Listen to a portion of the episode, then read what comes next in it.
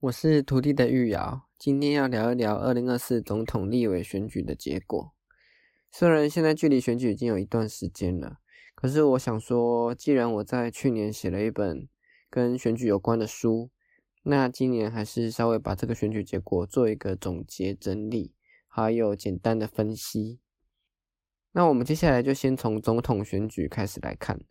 那总统选举的部分，赖清德就是以百分之四十的得票率获胜，然后侯友谊百分之三十三，柯文哲百分之二十六。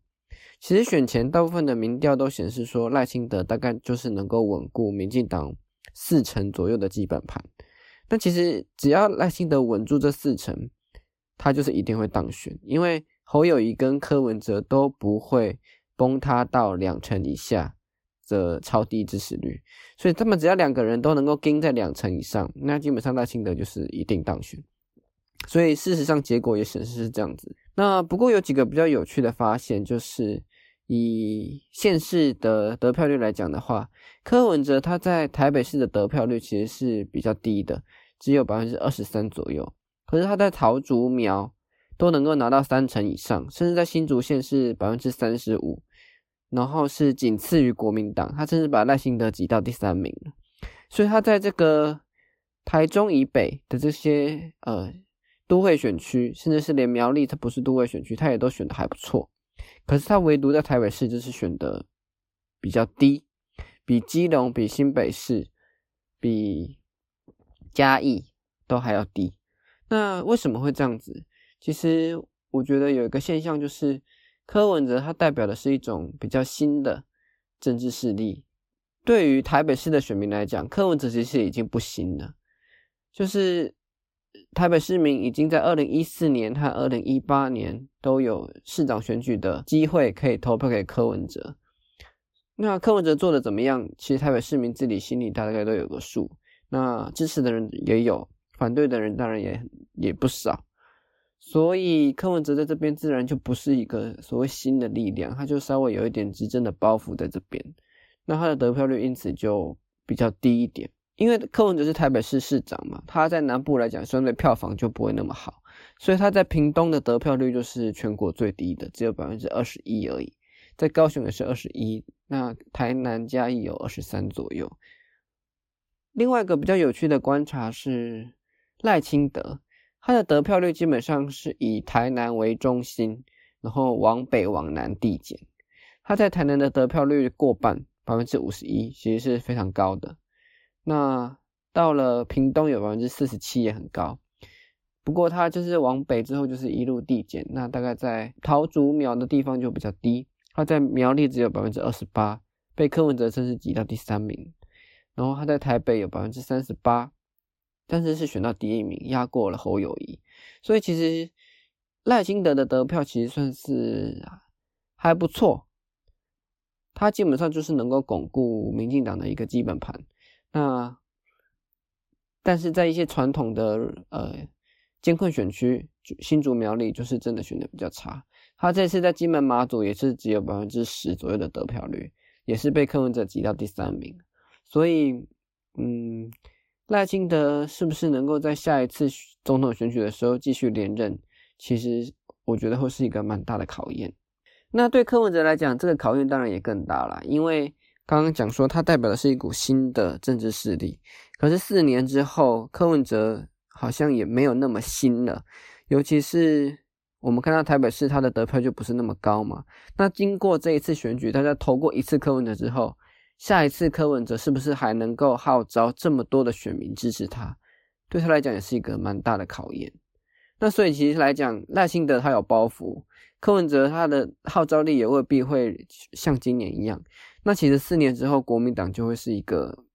蛮有潜力的挑战者，尤其是卢秀燕，他在这几年明哲保身，没有去淌总统选举这个浑水，所以这样子来讲。卢秀燕真的是一个颇有机会问鼎总统大位的候选人。好，那接下来我们想分析一下立委选举的部分。我原本想要七十几个立委选区全部都讲过一次，但后来发现这真的讲不完，因为我一个选区讲一分钟，大概也要讲超过一个小时，那真的是太累了，而且也应该不会有人想要听完我讲那么多选区吧，所以我们就是把重点放在这次选举十五个从绿营翻转到蓝营的立委选区，也就是被翻盘的选区啦。那为什么我不讲从蓝营转到绿营的呢？因为一个都没有，因为这次所有翻盘的选区都是从绿营转到蓝营，蓝营现任的基本上都有守下来，没有被翻掉。所以，我们就是从被翻盘的选区来一个一个看。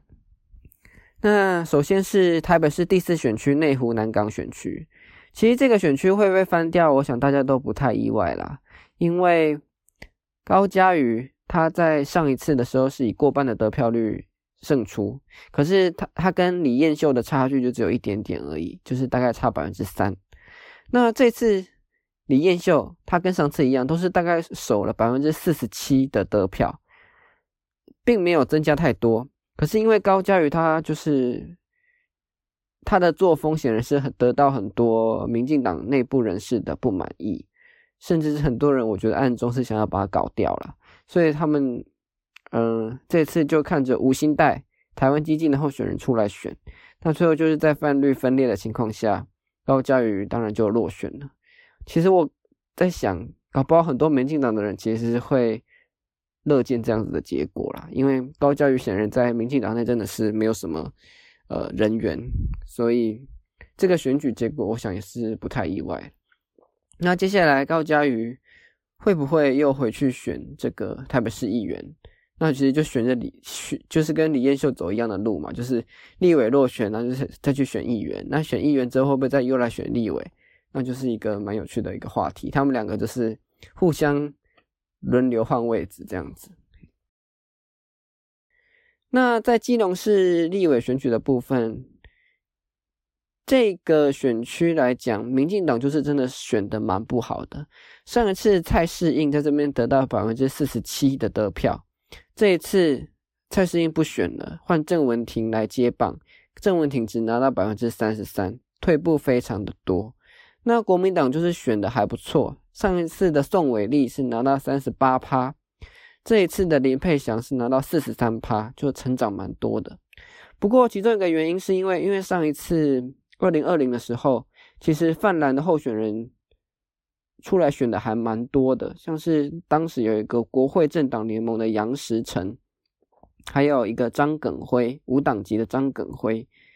他们都是比较泛蓝的候选人，所以当然也就分到比较多国民党这边的票。那蔡适应就是在这样的时空背景下胜选，但是这一次蓝营这边没有太大的分裂，但是绿营这边的票源就有一点分散了，因为这次无党籍的王醒之有出来选，那他显然是得到蛮多比较进步派的选民的支持，而且王醒之的爸爸王拓之前也是民进党在基隆这边的立委。所以他是有绿营背景的，当然他跟他爸爸在政治立场上还蛮不合的。就是王醒之其实公开挑战他爸爸王拓好很多次，可是毕竟他们是比较系出同源这样子的一个选票背景，所以郑文婷也在这样子的呃夹杀之下就落选了。那我想这个也是不太意外啦，因为林佩祥其实在当地是呃得票率跟经营都蛮久的一个候选人。他的爸爸也曾经当过基隆市市长，他的妈妈也曾经当过六届的立委，而且都是在基隆深耕蛮久的，所以这次基隆会翻掉，其实也不是太意外。这样，再来是新北市第七选区，也就是罗志镇原本的选区，这次换成叶元之当选，这个结果对我来讲是比较意外的，因为。我原本想说，罗志正在选前遭受这么多的炮轰攻击，其实是面对蛮恶质的一个选风啦。我想说，选民应该还是会让罗志正继续上，没想到叶元之最后就是逆转成功。这样，这一次小明参政欧巴桑联盟也有派一个候选人刘淑婷来这边参选。那我原本也不知道刘书婷是谁，可是 Google 一下就发现，诶，他有一些还蛮有趣的新闻消息，就是其实刘书婷她在当初要登记参选立委的时候，新北市的选委会是恶意的去刁难他，就是跟他说，因为刘书婷她带着她的小孩一起去登记嘛，那选委会就跟他说：“你的小孩未满十二岁，不能上楼登记，因为会有危险。”所以他们就刻意就是阻止他上去登记，然后也不让他在选委会的一楼登记，因为说你这样子在一楼登记，就等于是有特权。然后他们又刻意去把这个电梯挡住，不让刘淑婷能够上楼登记。那这件事情其实引起了蛮大的一个轩一个轩然大波。所以后来刘淑婷她是自己带着小孩，然后走路上楼去登记的。这件事情当然，小明参政欧巴桑联盟就是蛮生气的，然后也有开记者会去炮轰选委会这样子的一个歧视。因为那时候选委会的人还跟他说：“你先去把你的家事处理好，再来登记选参选呐。”这样子就好像是跟他说：“你带着小孩其实是没有资格出来选，还蛮夸张的啦。”我觉得，所以那时候后来新北市选委会其实有特别去跟刘淑婷道歉。然后，甚至在刘淑婷后来去选委会的时候，他们还买了麦当劳啊，还有玩具啊等等，去招待他跟他的小孩。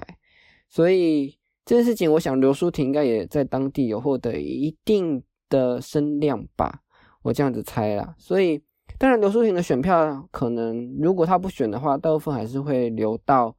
绿营的罗志珍这边。不过选举就是没有如果嘛，罗志珍自己显然在这个面对。炮轰的时候，他也没有办法很好的去挡御这个攻击，所以最后就列元之就是以一点点的差距胜出。那再来是新北市第八选区，也就是综合选区。那综合选区会翻盘，其实也是没有太大的意外了，因为国民党派这边派出来的是张志伦。那张志伦他的爸爸之前在这边当过立委，也就是所谓的张庆忠。那他的妈妈也是这边的议员，陈景定也是在这边综合这边经营非常非常久了。那相对来讲，民进党这边派的是吴征，吴征他显然在在地基层是没有什么实力可言的，再加上他之前选的都是台北市议员，所以他是为了这次选举特别过来综合这边选。那我觉得对于一部分的选民来讲，观感也不是说太好，就是。你好像就是为了选举才过来我们综合这边这样的感觉，所以最后张志伦当然就是不太意外的就胜选了。那比较特别的是，民众党这边也有派一个立委来这边参选，就是邱成远。那邱成远就是拿到大概百分之二十的选票，不过这个选票显然是比柯文哲的这边的得票还要低，所以显然有一部分柯文哲的选民其实是把票。流向张志伦和吴征的柯文哲的选民，也许有心里在投立委的时候，并不是那么的专注于支持民众党的立委候选人。这样，再来是新北市第十二选区，也就是细致瑞芳选区。那这个选区，我自己是不太意外会翻掉了，因为上一次赖品妤在这边，就算在蔡英文。二零二零大顺风的情况下，也只赢李永平一点点而已。所以这一次显然来讲，对赖品妤是一个非常艰困的挑战。那国民党在这一次派的是一个细致这边在地的议员廖先祥。那廖先祥他这边他的爸爸也曾经在这边当过议员，所以他们的经营也是有非常长一段时间的。其实呃，上一次国民党这边派的李永平，我觉得是一个蛮。错误的策略就是李永平是谁？现在很多人可能根本也不知道，他就是曾经当过台北市的立委跟台北市的副市长。可是他对细致的人来讲，应该也蛮陌生的吧？就是你根本不知道他是从哪里冒出来的一个人。那为什么他要在我们这边选立委？当然，赖品妤其实也有相同的呃情况，就是赖品妤是谁？为什么他要在我们细致这边选立委？可是毕竟二零二零是民进党大顺风嘛。在这样的情况下，赖品妤当然还是占了一点优势，而且赖品妤他也有呃年纪的优势，他比李永平更年轻啊，那显然就是一个青年的力量，而且他在呃参选的时候也用铁头功去弄那个麦克风，显然也帮赖品妤制造了蛮多网络声量这样子，所以最后赖品妤是赢了。可是这一次廖先祥他在这边也是代表的是一个呃在地青年立委这样。的形象，那所以他跟赖品妤的形象来讲，我觉得是不相上下的。那再加上这几年网络攻击，其实赖品妤是等于是一个被锁定的对象。那他这次会没有过关，当然也不太意外了。提供一个蛮有趣的数据，就是上一次其实赖品妤他在细致跟瑞芳都是输的，当然都只输一点点啦，就是基本上可以说是打平。不过赖品妤在呃贡寮、万里、金山这边是赢的比较多，所以他就赢过那次的选举。可是这一次赖品妤他光是在细致就输了一万五千多票，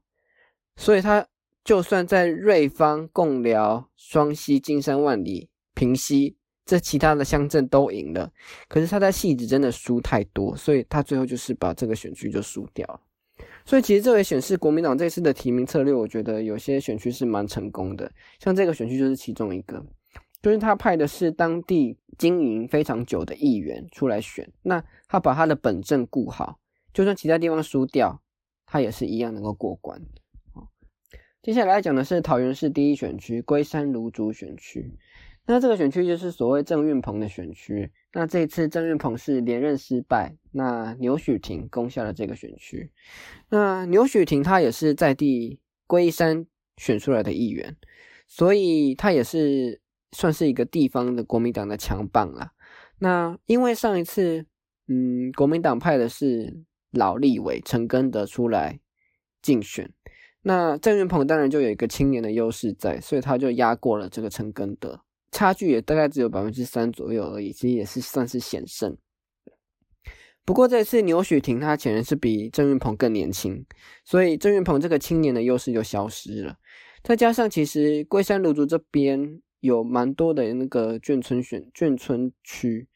蓝营这边还是有一点点的优势，所以这次牛雪婷就直接把郑云鹏给压过去，而且得票率还差距也超过了百分之五。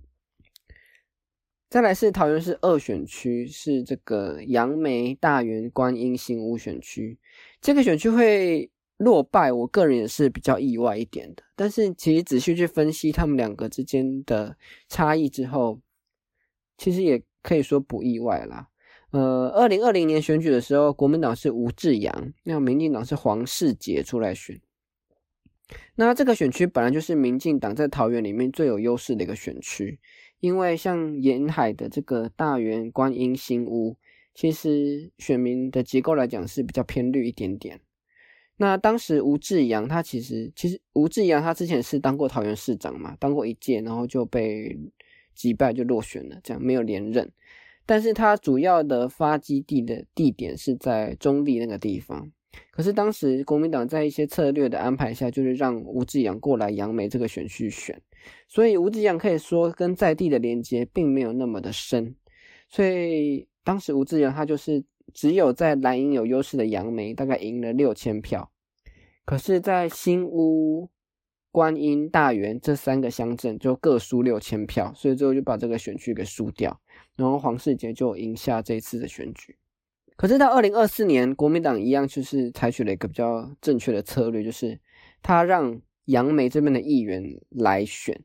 那也就是说他可以把杨梅这边顾得非常的好，然后再以此为这个大本营去进攻新屋、观音、大园这些选区。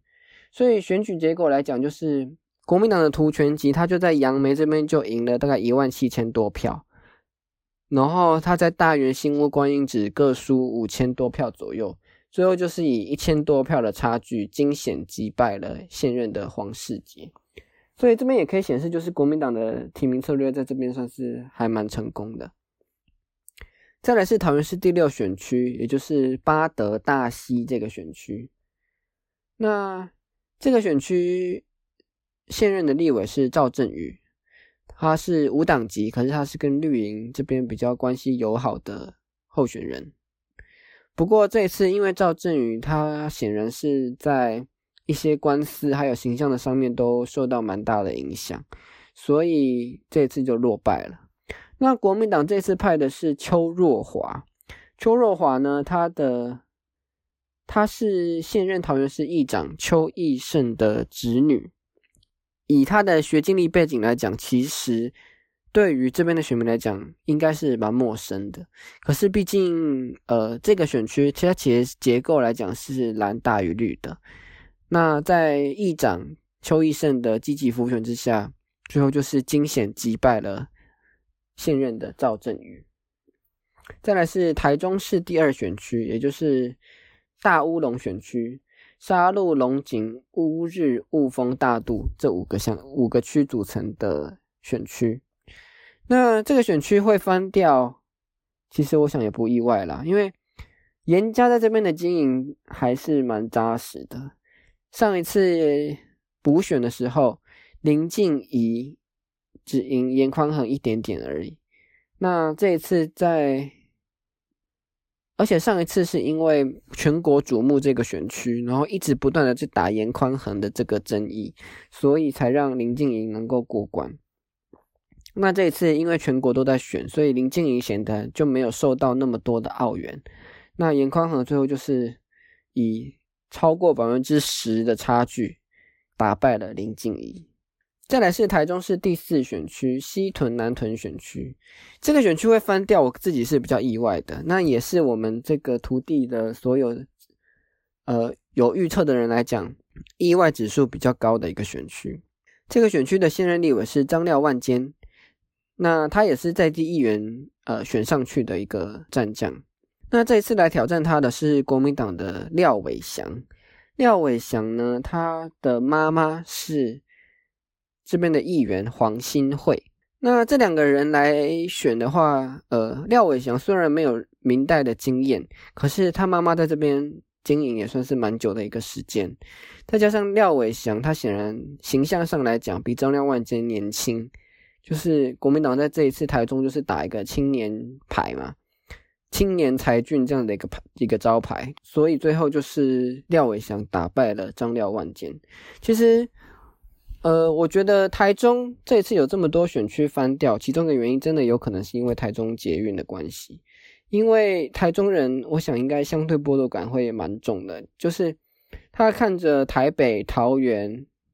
高雄一条一条捷运在盖。在通车，然后台中绿线已经通车多久了？蓝线到现在连动工都还没动工，那大家就会想说，所以现在是怎样？是真的是要给 民进党一个教训，否则他真的是不会给我们蓝线捷运这样的一个感觉。这是我一个呃有在西屯这边居住的朋友告诉我这样的一个感觉了，所以我觉得真的也还蛮合理的。那这这显然台中市区。呃，就是绝地大反攻嘛，就是让民进党一席都不剩，然后国民党全部把它吃下来了。那所以在选后，其实行政院跟立法院这边就不断放出消息，就是要让台中捷运蓝线赶快过关，来回应这样子的一个民意吧。我猜是这样子。好，那所以第五选区呢，也是翻掉的，就是。庄敬城这个选区，那挑战成功的是国民党的黄建豪。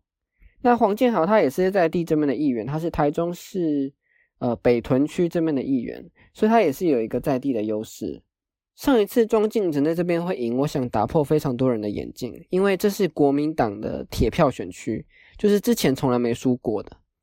也是卢秀燕的本镇，理论上应该来讲会过关才对。可是因为上一次国民党他派的是沈智慧。沈智慧是一个可以说是有点过气政治人物的这样的感觉，而且他保守深蓝的形象，其实对于呃青年人口比较多的台中来讲，并不是那么的吃香。那庄敬诚他是一个政治素人，然后可是又有学者背景，所以在这样的一个情况下，当时他就以很些微的差距打败了沈智慧。原本沈智慧还要来选，那国民党中央就是。用非常大的力气把沈智慧给劝退，然后让这个年轻议员黄建豪上来选这一场。在这样的比较之下，庄敬诚他的优势就没有了。那再加上这个选区本来就是蓝大于绿，之前刚说他原本是国民党的铁票区嘛，所以最后黄建豪就是以非常大的差距击败了庄敬诚。那所以这也算是一个蛮不意外会被翻掉的选区。再来，台中市第六选区就是所谓的台中市旧市区的部分，包含南区、西区、东区、中区这四个选这四个区。那这个选区其实原本是民进党的铁票选区，因为其实市中心来讲，呃，因为是本省人口比较多，所以基本上会比较支持民进党一点。可是因为这一次民进党显然在这个选区的整合跟提名都是有一点点呃问题的，就是现任的立委黄国书，他是因为这个县民争议而没有继续参选，所以民进党就提名了这个西区中区的议员张兆国上来选。可是国民党的对手非常的强，国民党的对手是。南区、东区的罗廷伟议员，这个议员他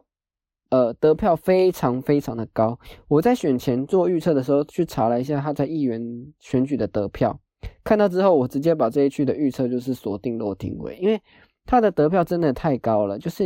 你很难想象说，呃这样的议员怎么可能会在这边输，而且再加上。东区、南区在这边的人口是占了大概百分之六十左右，那中区、西区大概只占百分之四十，所以呃，以选民结构来讲，罗廷伟是占了优势。然后以这个议员得票来讲，罗廷伟也占了优势，所以最后罗廷伟就是以蛮大的差距赢得这个选区。那其实这也显示，就是国民党在这边。一个 F 四的操作真的是蛮成功的，再加上卢秀燕就是积极浮选，然后再加上柯文哲在这边有表态要支持这些国民党的议员，所以也让呃白银这边的票有一部分就是流到蓝营这边。那再加上刚刚讲的这个台中捷运，还有这种各种种的问题，最后就是让国民党这边就是大获全胜。云林县第一选区，也就是苏志芬的这个选区。那苏志芬他呃一直以来都是云林这边民进党最强的战将嘛，他当过两届的县长，然后后来县长卸任之后又当了两届的立委，这一次要竞选这个第三连任这样。上一次苏志芬他是跟张家的这个长接班人张家俊对决，最后是以一点点的差距就胜出了。那这一次呢，张家没有派人来，可是张家。他们大力支持胡伟镇的镇长丁学忠出来选，最后就是以一点点的差距击败了苏志芬。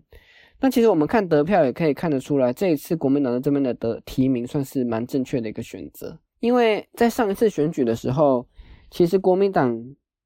只有在三个乡镇领先，就是胡伟、麦寮跟台西，可是他的胡伟只有赢一点点而已。那但是苏志芬在北港是大赢。所以最后就是把这个选区给赢赢下来。那这个选区，呃，五分之一的人口在湖尾，所以你赢了湖尾，基本上就是赢了天下了。那上一次苏志芬虽然湖尾是输，可是他只输一点点而已，所以他在北港这边还有其他的这些乡镇能够赢回来，就是胜选的关键。可是这一次国民党索性就直接把湖尾镇的镇长给征召出来选。所以丁学忠他在湖尾这边就大赢了大概九千票，就完全把苏志芬压过去。然后他在麦寮这边又赢了大概两三千票吧，所以这样这两个乡镇加起来就赢了一万多票。那苏志芬他怎么选？就是在其他乡镇一点一点的补，也很难把它完全补起来，因为他在湖尾真的输太多了。所以最后呃苏志芬就是以一点点的差距落败。他其实呃。苏志芬他在这边真的是选太久了，我想云林选民应该都有点看腻了吧？就是为什么又是他？然后民进党这边的接班问题也不是一天两天的事了。其实，在二零一六年的时候，因为没有人出来选，就让苏志芬出来拱一场。结果二零二零又是苏志芬，然后到了二零二四还是苏志芬，也就是你接班人没有的问题，已经长达至少八年了。那为什么民进党都没有？想办法去解决这个问题，反而是让老将一直出来战，这是民进党真的是应该要检讨的地方。那最后当然就是让国民党就捡到了这个呃云林第一选区的立委，这也是浊水溪以南国民党拿到唯一的一席立委。再来是南投县第二选区，也就是南投竹山民间路谷水里集集信义。南投县南部的这个选区，那上一次选举的时候是二零二三年补选，当时蔡培慧是以一点点的差距打败了林明珍。那蔡培慧赢，当然有很多的原因啦。第一个就是你的对手是林明珍哦，林明珍真的是在南投这边选太久了，而且在地的人一直觉得说林明珍是要帮他的儿子卡位，这种感觉观感就非常的差。那蔡培慧在南投这边已经经营了蛮长一段时间了，所以大家会想说，那不如给蔡培慧做看看。最后蔡培慧就是以一点点的差距赢了。可是这一次国民党学乖了，就是他没有再派林明珍出来选，林明珍的儿子也不可能再出来选了。他们就索性是找这个竹山鹿谷这边在立的议员尤浩出来选。那尤浩在这边基层经营算是蛮久的一个时间了。那呃，他当然也是能够被再加上国南投这边的国民党的基本盘也是比较大于绿营这边的，所以尤浩也是蛮不意外的就能够击败蔡培慧。可是他其实赢的差距只有一点点而已，大概只差距百分之二点五左右。所以其实蔡培慧在这边已经算是打的蛮漂亮的一场仗，就是他已经是历年选举得票第二高的呃一次了，就是第一次最高的那一次就是他当选那一次嘛，第二第二高就是他自己这一次选连任这一次，所以嗯也算是还蛮不错的一个成绩的。那也显示就是说国民党真的是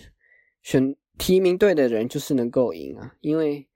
你如果都一直提名老人出来，那最后也是被选民唾弃而已。所以国民党真的是蛮成功的一个策略。那最后一个被翻盘的选区就是台东县。那台东县的话，其实来讲，大家也是不太意外啦，因为绿营这边就是大分裂嘛。现任立委刘兆豪他在民进党党内初选的时候输了，但是他不想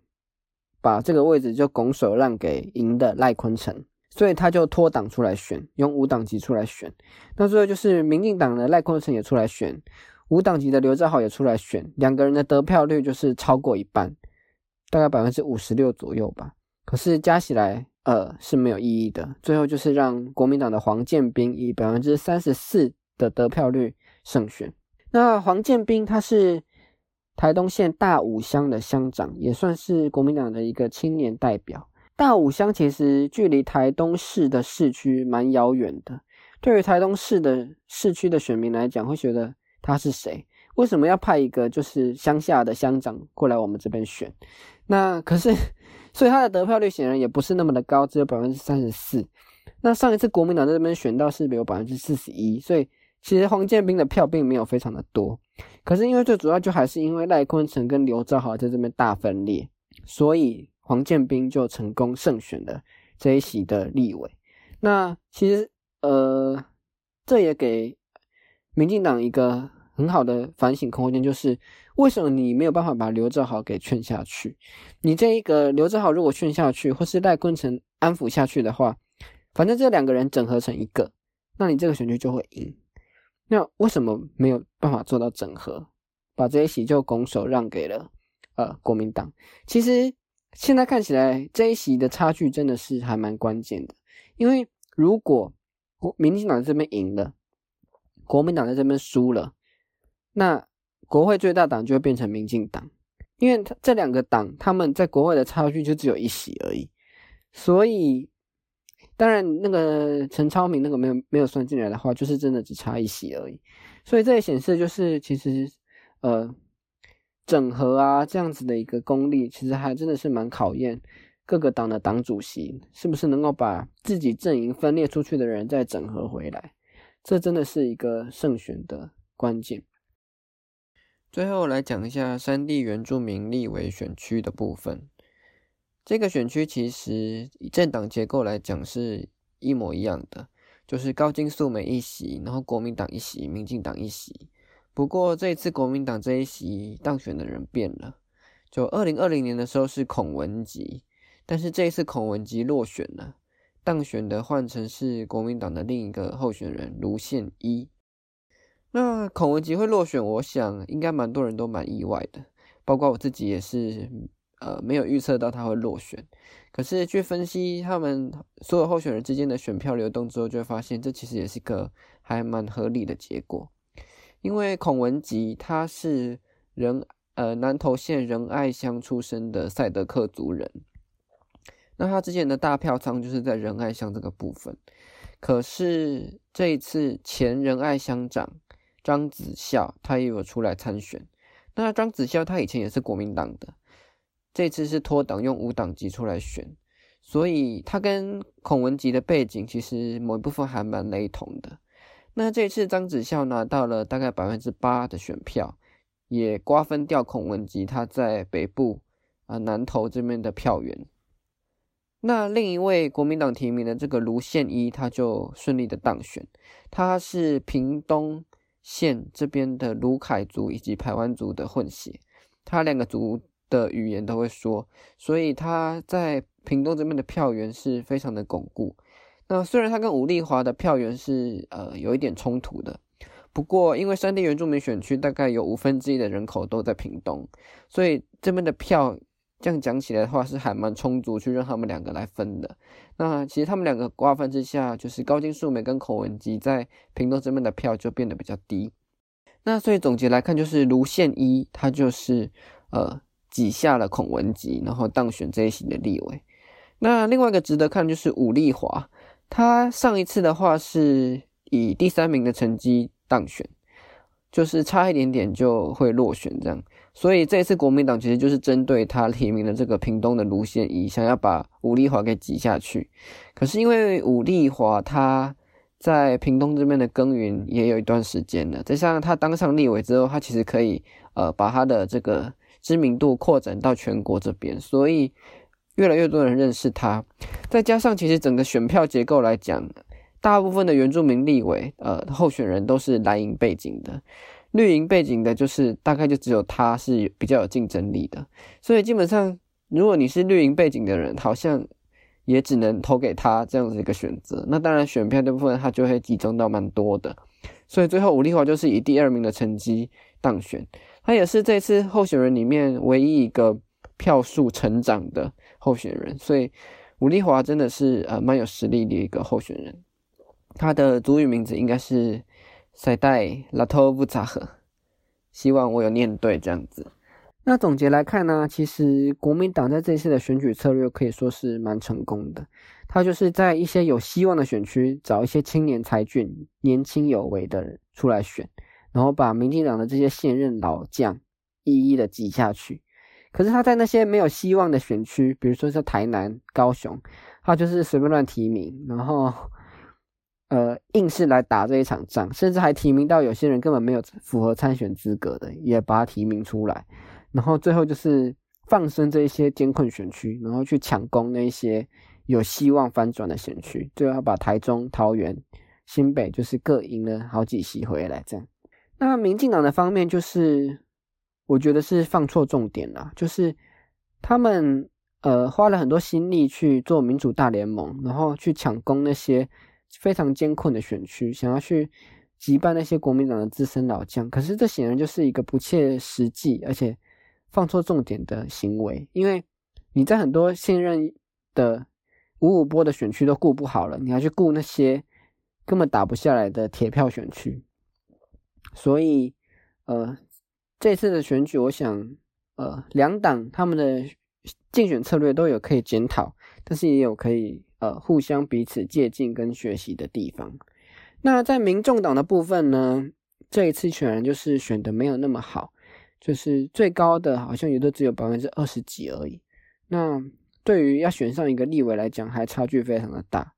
那他们是不是能够在未来的地方选举，比如说议员选举，去培养一些真正的能够有实力一搏的战将？比如说像士林北投的这个学姐黄静莹。或者是在其他选区，内湖南港的这个陈佑成等等的，他们是不是能够真的能够站稳地方，然后有实力出来挑战立委？其实这也是他们呃进攻区域立委的一个关键所在。否则，目前区域立委来讲，都还是不是蓝就是绿，哦，没有超出蓝绿以外的选择。那这个就会是我们啊接下来两年，接下来四年。可以观察的一个重点。好，那今天的分享就到这边，谢谢大家的收听。